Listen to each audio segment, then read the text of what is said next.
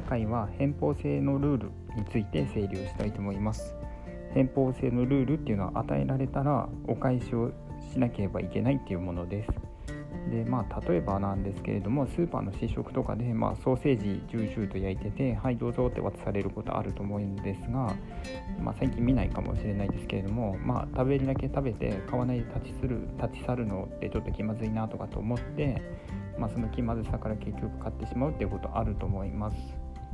でこの現象はまあ些細な日常の出来事っていうことではなくて、まあ、相手が意図的にやってることなのでまあ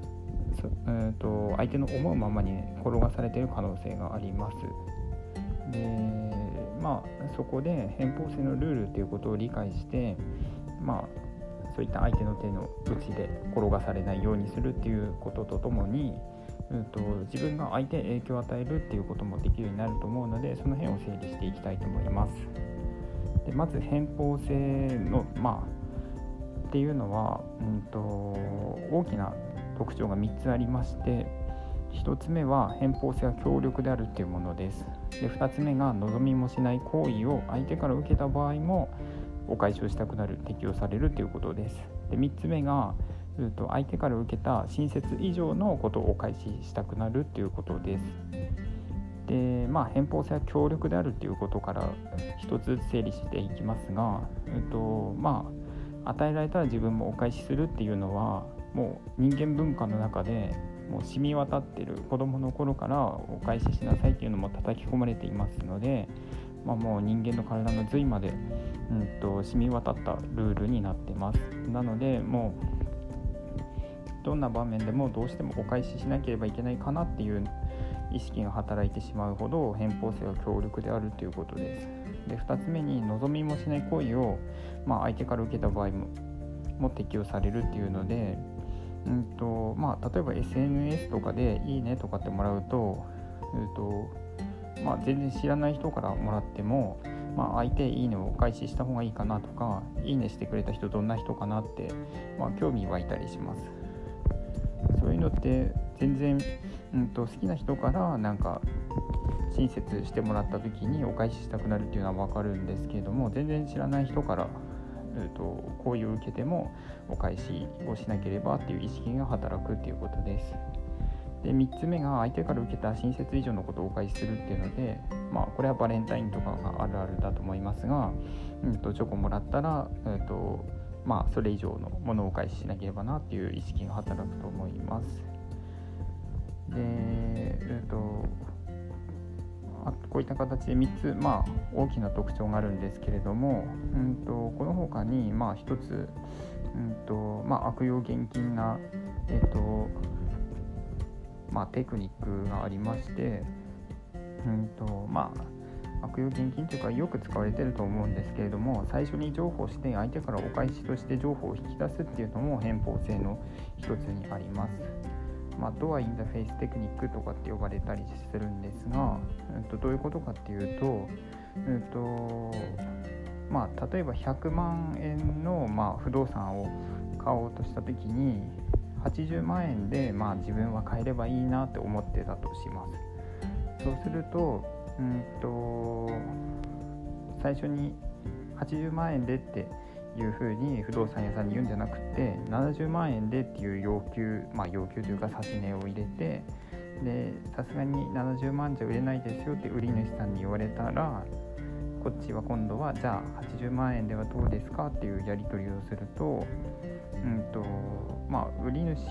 不動産屋からすると100万から比べると80万っていうのは別に安い金額ではない。もともと100万で売りたかったんですけれども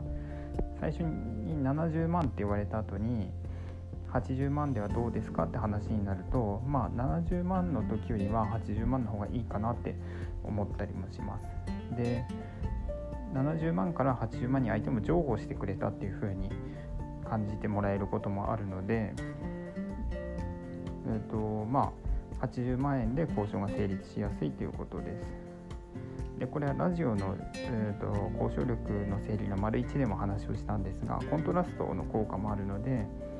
うんと、100万から比べるとまあ80万は安いのに70万と比べると80万は高いかなっていう感じがするっていうのでコントラストの効果もあります。であとはこの契約がうんとまあ一方的に値下げをしたっていう風な感じではなくて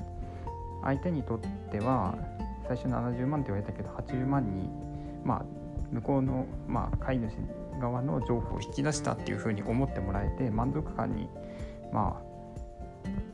満足感を得てもらえるっていう効果もあります。でその上あの売り主からするとまあそういった交渉を取り仕切って最終的な同意まで持ってったっていう風な責任を感じてもらえるっていうこともあるので契約をまあ確実に遂行してもらえるっていう傾向が強くなるっていうことも分かってます。であとはほ、うんとまあ、これには前回のラジオ丸、えーと、交渉力の整理丸3でも話してたんですが、えーと、コミットメント、まあ、相手が、と、80万で売りますっていうふうに立場表明してるっていうのも、まあ、コミットメントになってて、うんとまあ、責任感を持って契約を遂行してくれるっていうところもあると思います。まあ、こういった形で、えーとまあ、まとめなんですけれども、えーと、偏方性にはまあ大きな特徴3つあって偏方性は強力であるで2つ目が望みもしない行為を相手から受けた場合も適用されるで3つ目が相手から受けた親切以上のことをお返しするっていうのがありますで、うんと、ドア・イン・ザ・フェイスという、まあ、拒否したら情報っていう、まあ、偏方性の一つもあってうんと、最初に、まあ、高めの要求をして